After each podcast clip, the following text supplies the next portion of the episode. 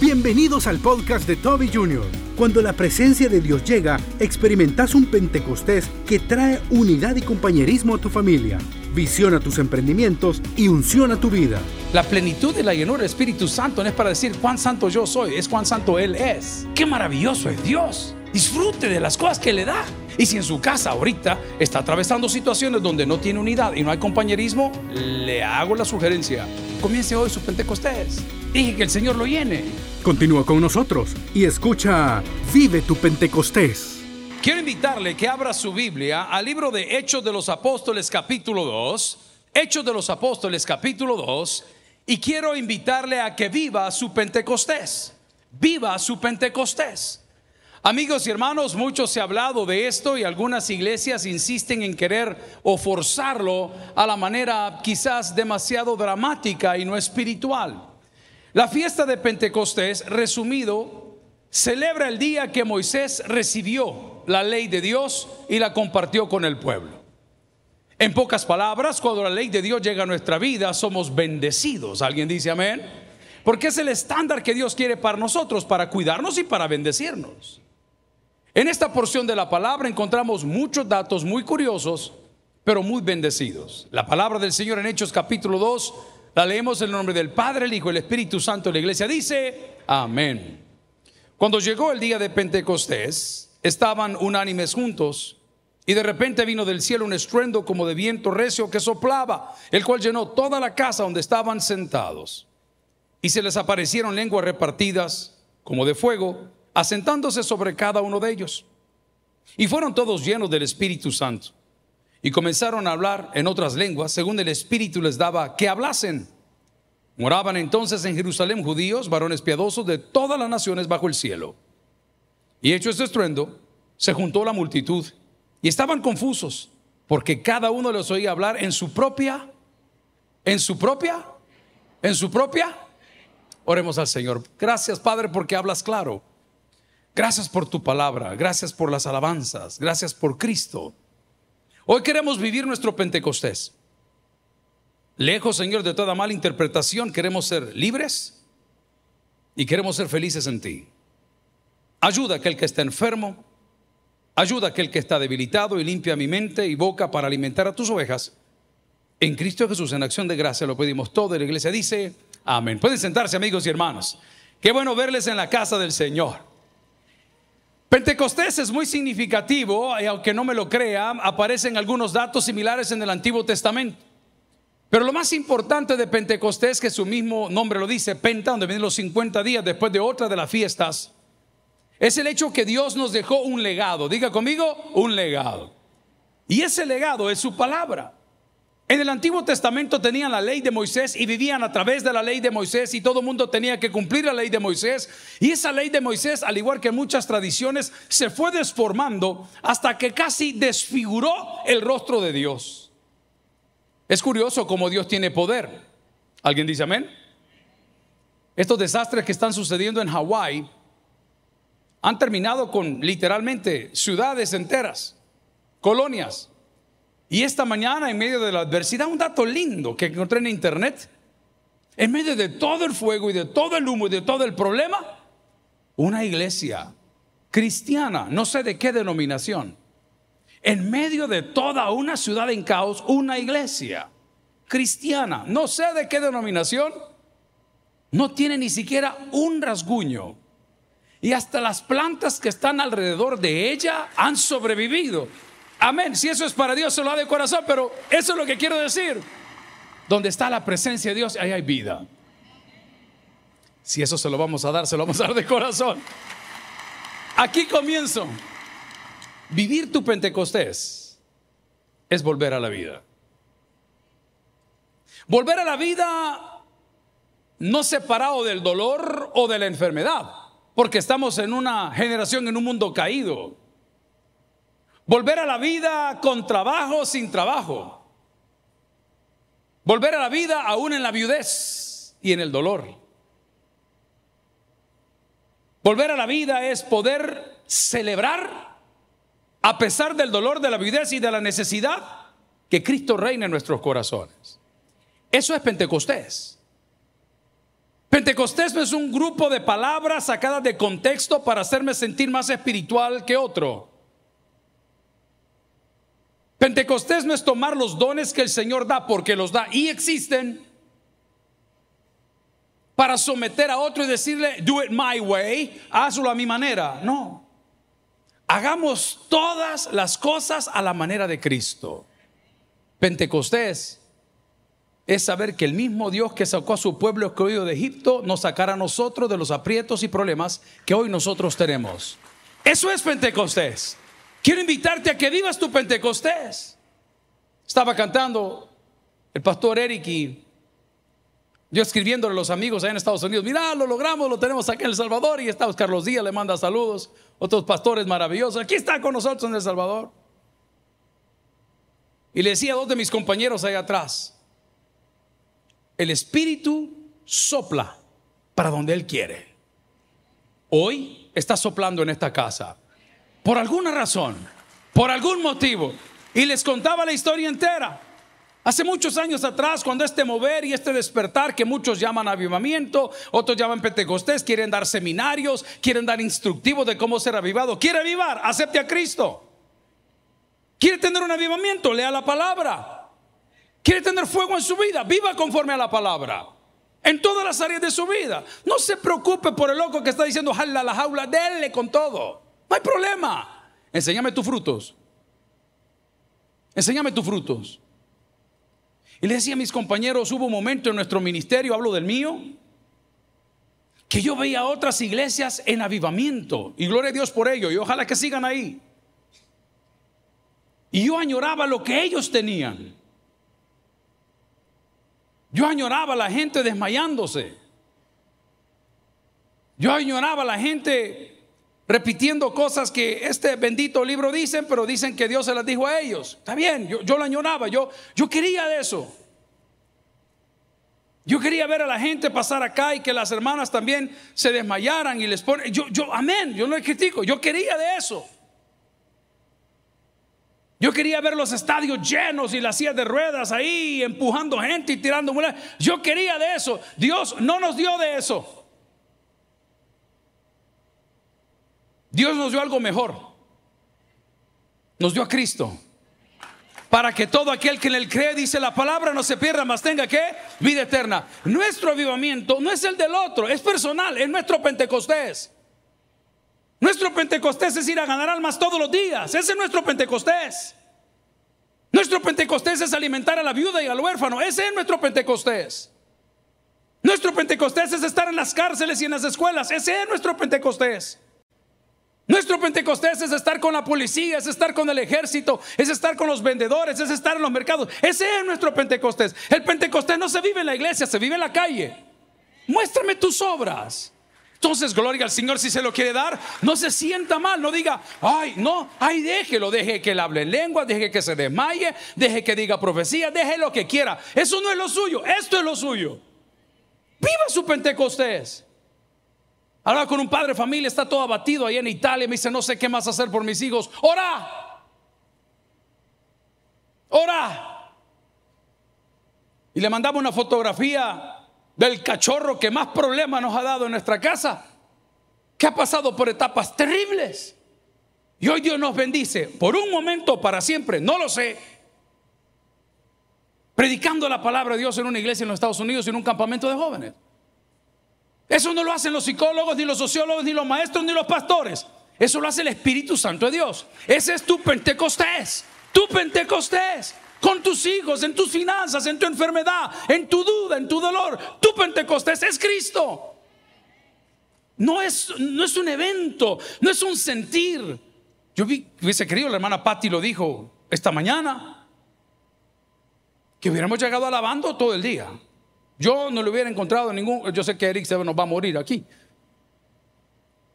Pero si agarramos este ritmo, no hermano, con que cantaba en el mundo, no, pare, sigue, sigue, no, papá, hoy resulta. Y antes de eso, ¿qué cantaba usted? Seguimos, paramos. Y el otro Vicente que decía, si ustedes siguen aplaudiendo, yo sigo chupando. Digo, sigo cantando, amén. ¿Acaso no lo puede ser el pueblo de Dios? Claro que lo puede ser el pueblo de Dios. Pero no se vaya a quedar con esto. Vive tu Pentecostés. Tener un encuentro personal con ese regalo maravilloso que es Cristo. Y como Cristo estaba terminando su ministerio, porque los discípulos fueron testigos de esto, les dijo, señores, aquí les viene la doble unción, aquí les viene la doble porción. Les voy a dejar algo maravilloso. ¿Saben a quién les voy a dejar? A mi Espíritu Santo. Pero no solo voy a ser compasivo en mi teología, no solo para hacer lo que haces, hablar en lenguas, tirarte al suelo, desmayarte, profetizar, ¿está bien? Sino para que tengas poder y vayas por todo el mundo y prediques el Evangelio. Yo prefiero que me hablen en español a que me hablen en alemán, por una sencilla cosa, porque el alemán no lo entiendo, pero el español sí. Con un agente de seguridad nos detiene y dice, por favor, sus papeles. Se saca, le entrega los papeles en español, pero si me lo dicen en alemán, no, sabría qué hacer. ¿Qué es lo segundo que le dicen en El Salvador? Levantate la camisa. Vas para secot. ¿Ah? Pero en español. El otro día había un video en las redes sociales de un hispano que a mí eso me levanta la sangre. El muchacho está haciendo un trabajo de jardinería y tiene puesto unos audífonos por, los ruidos. Aquí en El Salvador usted sabe que no nos cuidamos tanto como las leyes exigen allá. Pero él tenía puestos sus audífonos, no para oír música, sino para protegerse del ruido. Y llegó un policía, hay todo tipo de policías, buenos, malos y regulares. Y le habla al hispano. Y el hispano deja lo que llaman la huira, el weed eater, la huira, con lo que andan ahí haciendo se remueve los audífonos y se le queda viendo al policía.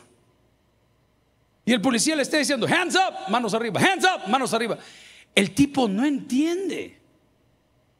Él no se movió, no lo agredió, no lo amenazó, simplemente no entiende.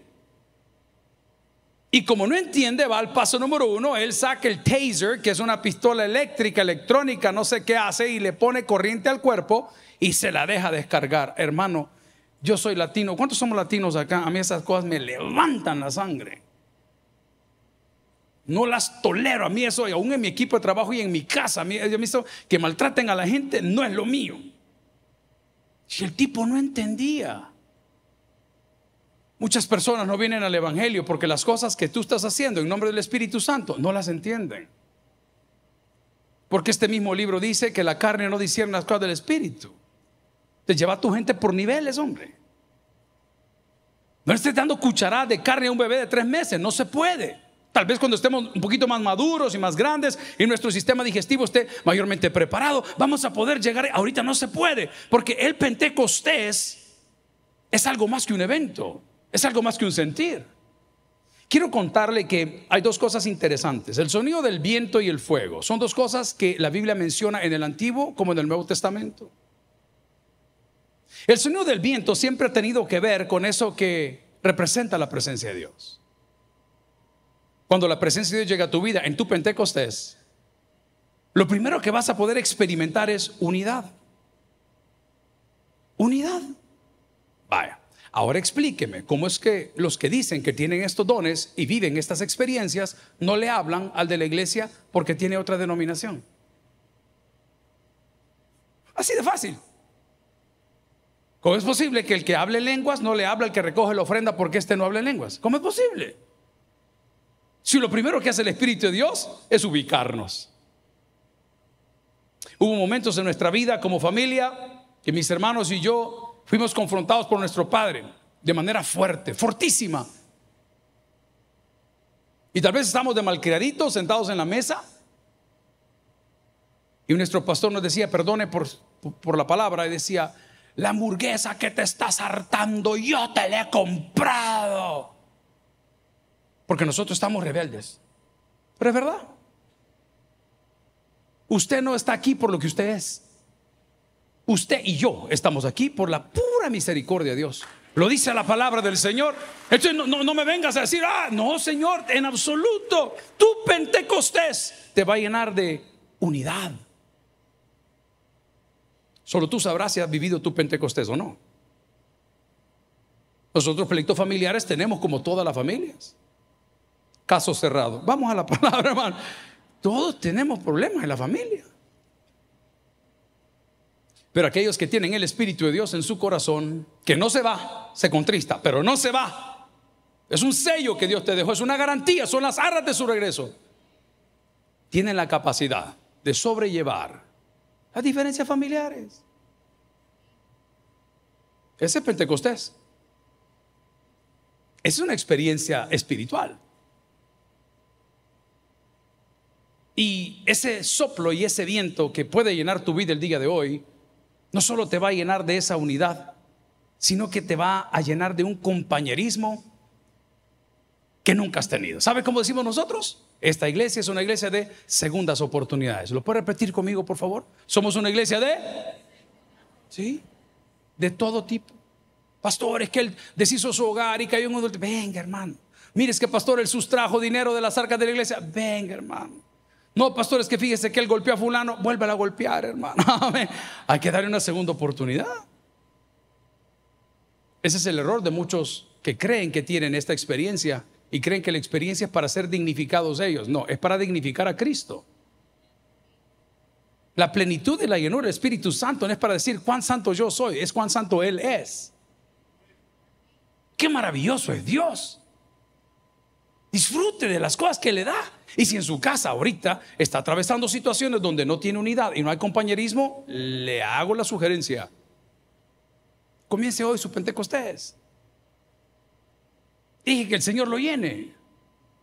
Estamos en el seminario y yo todavía soy ignorante, sigo aprendiendo, pero en el seminario yo le peleaba a mi maestro, a, Ramón Tobar, el hombre que me enseñó a mí a predicar y agradezco para toda la vida,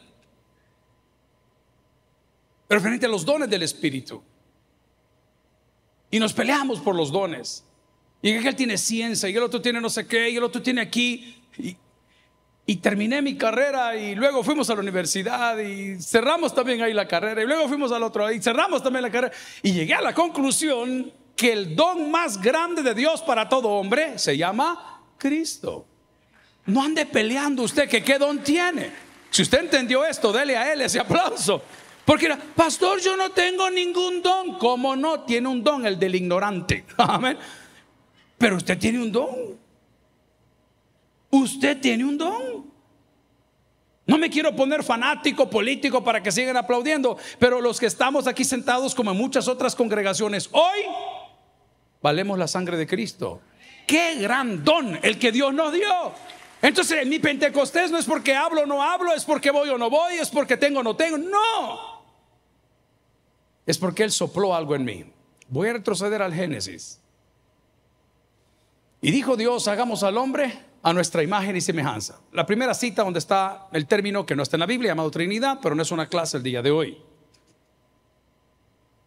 Y sopló en ellos el ruaj, el hálito de vida.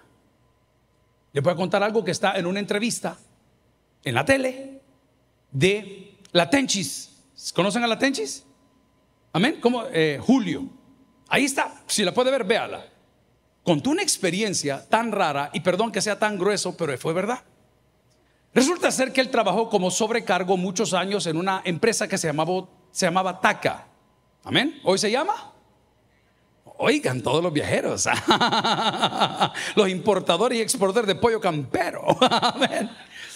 Resulta ser que el hombre estaba trabajando y le digo, mira, contame tu peor experiencia, pero tu peor experiencia en ese vuelo. Mire, antes en los aviones se podía fumar. ¿Hay alguien aquí que, haya fumado aparte de Eric Porta? No, no fumaba, dice la doña. ¿Cómo lo protege? bueno, eh, se podía fumar. Usted en el vuelo echando los cigarros, tranquilo. ¿No se acuerdan de los Delta? Ah, no, usted, ay, solo Malboro Light, ¿cómo no? Me han acabado. Pero voy al punto.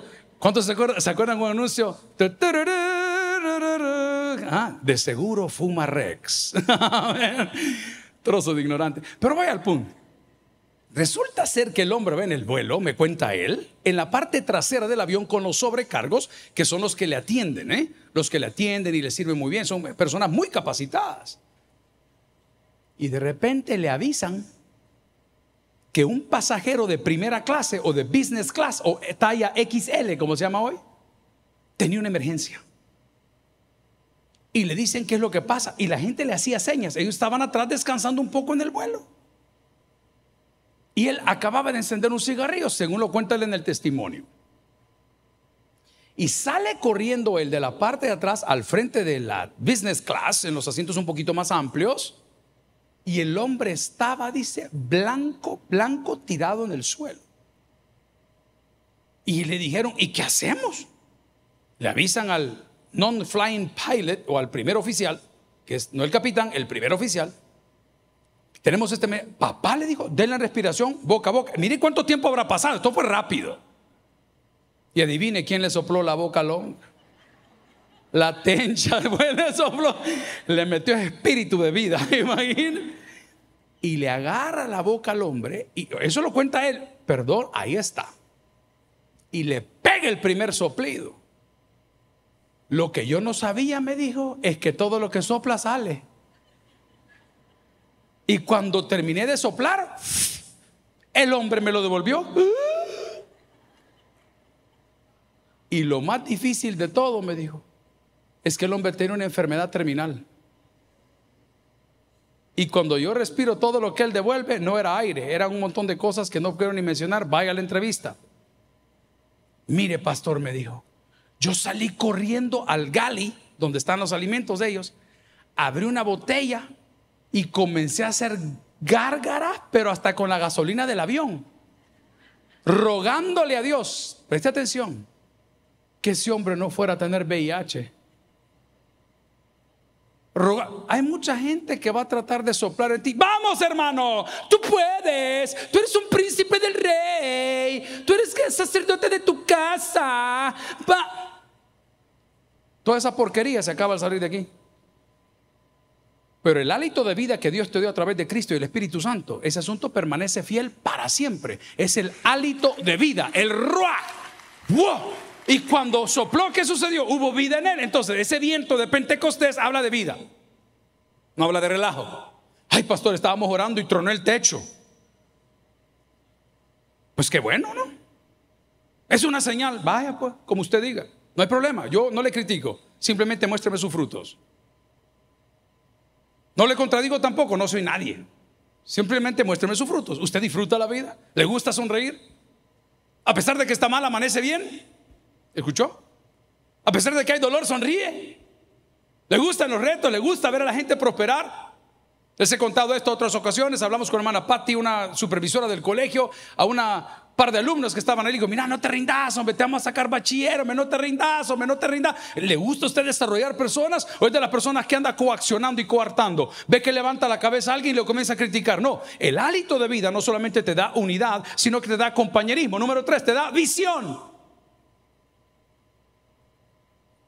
Aclarar con un buen amigo de iRest, es Iglesia Lima, Estados Unidos. Ahorita, Pastor Jorge, hace unos minutitos, contándole que aquí estamos, le manda también saludos a Eric.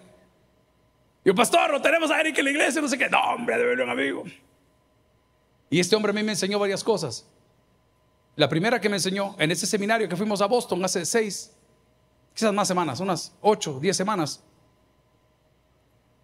le hice una pregunta. El IME es grandísimo, muy respetado. Él tiene todo USA. Y me honró llevándome a su iglesia. Le digo, ¿usted sabe quién soy yo? ¿Usted sabe dónde yo trabajo? ¿No le va a causar un problema esto? No, me dijo. Aquí hay libertad, pastor. Gloria a Dios. Pero yo siempre aprendí varias cosas. Y la primera cosa que me dijo fue, escriba la visión. Escriba la visión. Yo sé que vemos algunos aquí hoy, o quizás solo yo, que nos despertamos y no sabemos para dónde vamos. Y lo voy a ilustrar con esto. Aquella niña rebelde que estaba diciendo a la mami, a papi, me voy de la casa, me voy de la casa. La mamá, no, hija, no te vayas, hija, hija, hija. El papá un poco más duro, aunque llora por dentro, le dice, ¿y para dónde vas? Le dijo. No sé, le dijo la bicha. Ah, pues ya vas a llegar, le dijo el papá. ¿Usted ha escrito la visión de su ministerio? ¿Sabe para dónde va? Estoy a cuatro meses de cumplir 55 años. Y mi meta es llegar ahí. En la mejor forma posible. Y todos los días cuando me despierto digo, ay Señor, quisiera unos pancakes del Denis con jalea de caramelo y banano. y una jarra de café. De café, de café, primo, relajado, por favor. Una jarra de café y al mediodía se me antoja un Big Mac. Pasteles Coca-Cola, batidos y sonde. No, 55 años de la mejor forma posible. Esa es mi visión. Le pregunto ahora a usted, ¿usted ya escribió la visión? ¿Ya escribió la visión? La hermana Patti nos reunimos ahorita, ahí atrás, ¿verdad? Hablando de los proyectos. Cuidado, me dijo. Y me dijo la hermana Patti, nosotros que estamos viejos. Mm, nosotros le dije yo. ¿Ah? ¿Cuál es su visión? Cuando tú vives tu Pentecostés, no solamente tienes unidad, no solamente vives compañerismo, tienes una visión. ¿Para dónde va? Pues? ¿Qué queremos? Pues? Quejándose, estos son no, los últimos, son los mejores años, hermano. Pero para eso tiene que llegar el ruaj, el hálito de vida. No te vayas a dejar engañar por un montón de sopladores de vida que lo único que quieren son tus finanzas.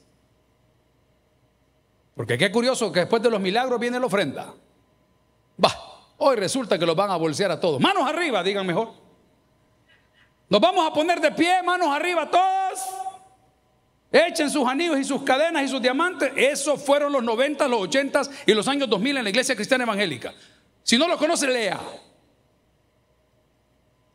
Y usted con el mismo hambre, con la misma necesidad, creyendo que va a activar a Dios a través del dinero. No se engañe, hermano precioso. En el cielo, los valores son diferentes. Por eso se nos enseña que aquella mujer que, que puso bien poquito, había puesto más que aquel que puso un montón. Porque los valores en el cielo son diferentes. Pero muchos creemos que activamos, y hablo a los empresarios, a los que creen que mueven a Dios a través del dinero. El dinero es una recompensa por su trabajo y gloria a Dios cuando usted honra a Dios. No se preocupe que Dios es más que suficiente. Y hoy quiero hablar a los líderes que fracasan en sus ministerios. Si tu finanza no se está moviendo es porque tu iglesia no está viendo qué estás haciendo con tus finanzas. Pero donde la gente ve, ah, ese hombre ahí van, que va la cosa sola. Estamos entre pastores ayer en la mañana desayunando y lo mismo le decía. Pastor, vamos a hacer una rifa.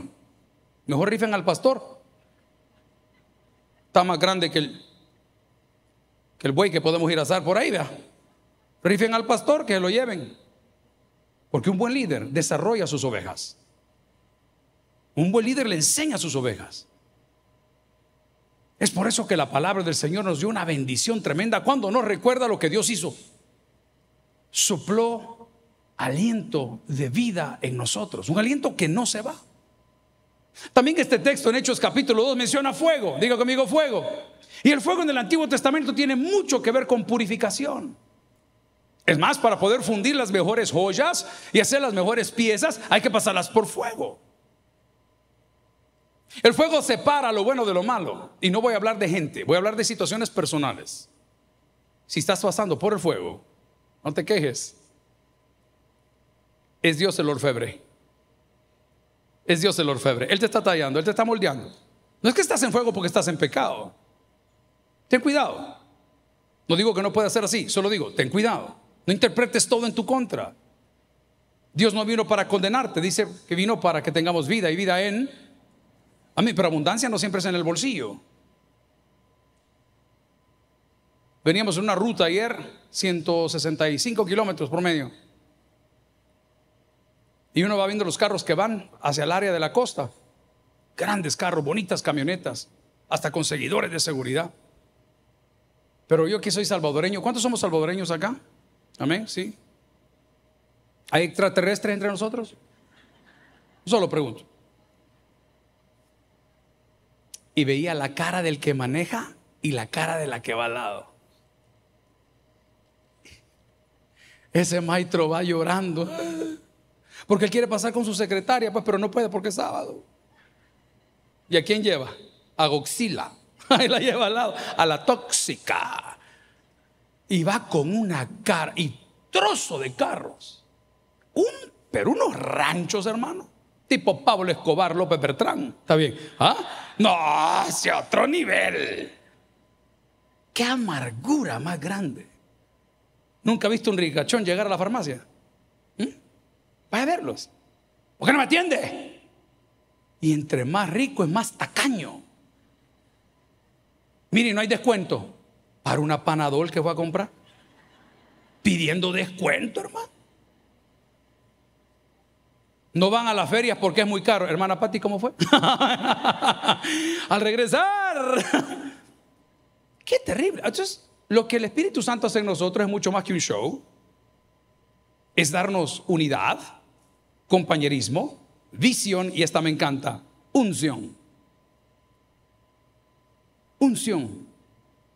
Este padre de familia que hablaba de Italia, entre el culto de hermana Patti estaba predicando, estaba texteando dice, no sé qué más hacer que orar por mi hijo. Correcto, correcto. yo solo les voy a contar lo que a mí me ha pasado. No voy a exagerar, me considero un pastor bautista, creo, la verdad no me interesa, pero creo que soy bautista, no lo sé. Yo tengo gente que dice que es bautista de hueso colorado, pero sus frutos dejan mucho que desear. Entonces a mí no me va a salvar ser bautista o pentecostal. Ni usted tampoco. Solo se la dejo por ahí porque siguen peleando como que son, no quiero decir la palabra. ¿Qué más da? Pero un día vino un pastor del exterior y lo reunieron en un hotel y mi amigo Juan Carlos Asbun de Iglesia Camuel me dice, mira, dice el pastor que, que lo vamos a saludar. Y yo, qué bien, y llegamos al lugar. Y ese hombre oró. Ahí.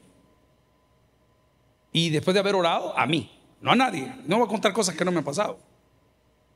Eso me dijo que levantara mis manos y que él que ponía, quería poner sus manos en mis manos. Para mí esto es, no es normal.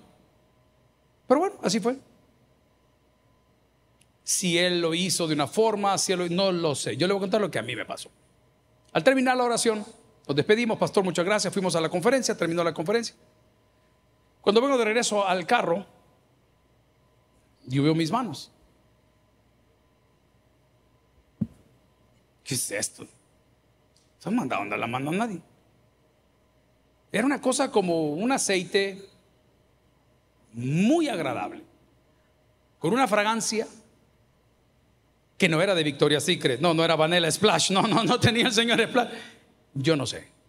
Yo ese día aprendí algo. Dios hace lo que Él quiere en los corazones de quienes se lo permiten. Pregunto, ¿alguna vez les he contado esto con anterioridad y me he jactado de eso? Nunca. Y si le cuento que esa tontera tenía brillo como que era glitter, ¿qué cree que diría usted? Eso es imposible. Yo sé, por eso no se lo cuento. Pero nada de eso supera a esto. Nada. Aceite, oro, muelas, sillas de ruedas, nada supera esto. Nada. Y es ahí donde el enemigo nos tuerce. Porque te hace sentir indigno, como me sentí yo como hijo de pastor que servía a mi papá 24 años como su esclavo. Porque yo no tengo lo que el otro tiene. Porque en mi iglesia no suceden esas cosas. Porque en mi casa no tenemos lo que los otros tienen. Pero algo tenemos todos en común. Un Dios que todo lo puede y nos dará siempre, siempre lo que nosotros necesitamos. Entonces, ¿cuál es mi propósito el día de hoy? Que usted viva su Pentecostés, que deje de vivir el del hermano, vive el suyo. Deje que el fuego purificador de Dios llegue por donde se necesite. La semana pasada les conté que había ido al dermatólogo y me dice, pastor, y que se está poniendo muy coqueto. No. Lo que pasa es que usted sabe que cuando uno ha trabajado en el sol hay que cuidarse la piel y yo me vi un lunar medio raro y me lo fueron a ver y me dijeron, mire, pueda que sea malo, pueda que sea bueno. Entonces ahí me engancharon y comencé. Al final de todo me dijo, mire, le vamos a arreglar ese problema, no se preocupe. Sacó un gran cautín. ¿Alguien sabe qué es ese volado? lo enchutó a la pared. Y me decía, esto le va a doler, pastor. Pero si me va a poner papirrín, le dije, dele, dele, dele, amén. Déjeme cuchipapi, le dije, yo quiero estar así, pero el quemón, hermano. Y ese día vine a predicar aquí, ustedes estaban aquí, ahí está el video, fue un miércoles, andaba unos parches de este tamaño en la cara como que no había mañana. Las tres lágrimas me andaba quemando antes que me llevaran al secot. Yo me veía tan bonito que era. Así le pasa a usted, recordando lo suyo. Nosotros tuvimos carro, tuvimos tienda, tuvimos tierras. Hoy no tenemos nada.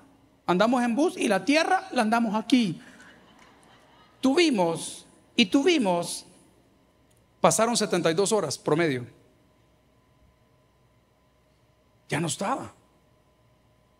Y la piel muerta que se hizo en el lugar, con otras 72 horas, ya no estaba. Eso es lo que significa y ya no vivo yo. A Cristo vive en mí. Esas escorias y problemas, poquito a poco, aunque sientas el quemón, ¡ah! ya, ya, ya no va a estar. Porque el orfebre está trabajando contigo y te está pasando por el fuego. Ahora bien, no voy a saltarme cobardemente la parte de las lenguas. Pero algo sucedió ahí. Y fueron todos llenos del Espíritu Santo y comenzaron a hablar en otras lenguas según el Espíritu les daba que hablasen. Aquí viene el propósito. Moraban entonces en Jerusalén judíos, varones piadosos de todas las naciones bajo el cielo. Y hecho este estruendo, se juntó la multitud. Estaban confusos, porque cada uno les oía hablar. ¿En qué, perdón? Es una discusión teológica que no tiene fin, pero solo voy a definirlo como Dios habla claro. Yo con este hombre no me puedo entender. Yo con estos hijos no me puedo entender. Dios nos ha bendecido con tres hijos. Y lo digo con respeto para los tres. Cuando salimos solos entre nosotros, con el uno, con el dos, con el de en medio, mi idioma es distinto. Al que está en la cosa de la aviación, le hablo de cosas de aviación. Al que está en cosas de administración, le hablo de cosas de administración. Al que está en el seminario teológico, le hablo de las cosas teológicas. Pero hay algo en común, el amor por los tres. Entonces, papi, es que vos querés más a aquel porque le hablas de aviación. No. Solo que sí me entiendo con él. Papi, ¿tú querés al otro más porque le hablas de finanzas? No, pero así me entiendo con él. Papi, es que tú querés al otro porque vos con él, como hablas de la Biblia. No, es que sí me entiendo con él. Por eso yo no tengo que envidiar los dones, sino que procurarlos. Porque Dios le da los dones a quien Él quiere. Pero no significa que no te ama. Significa que es como Él conectó contigo. El día de hoy yo estaría feliz si usted da por sentado que a partir de hoy usted va a vivir su Pentecostés y que en su vida usted va a tener unidad, que en su casa va a tener compañerismo, que en su empresa usted va a tener visión y sobre todo nosotros está la unción de nuestro Señor Jesucristo. Termino diciendo, el que tiene por ahí que oiga, vamos a orar. Gloria al Señor. Si el mensaje ha impactado tu vida, puedes visitar www.tabernaculo.net y sigamos aprendiendo más de las enseñanzas del pastor Toby Jr. También puedes buscarlo en las redes sociales, en Instagram, Twitter y YouTube como Toby Jr. Taber y en Facebook como Toby Jr. No te pierdas nuestro siguiente podcast.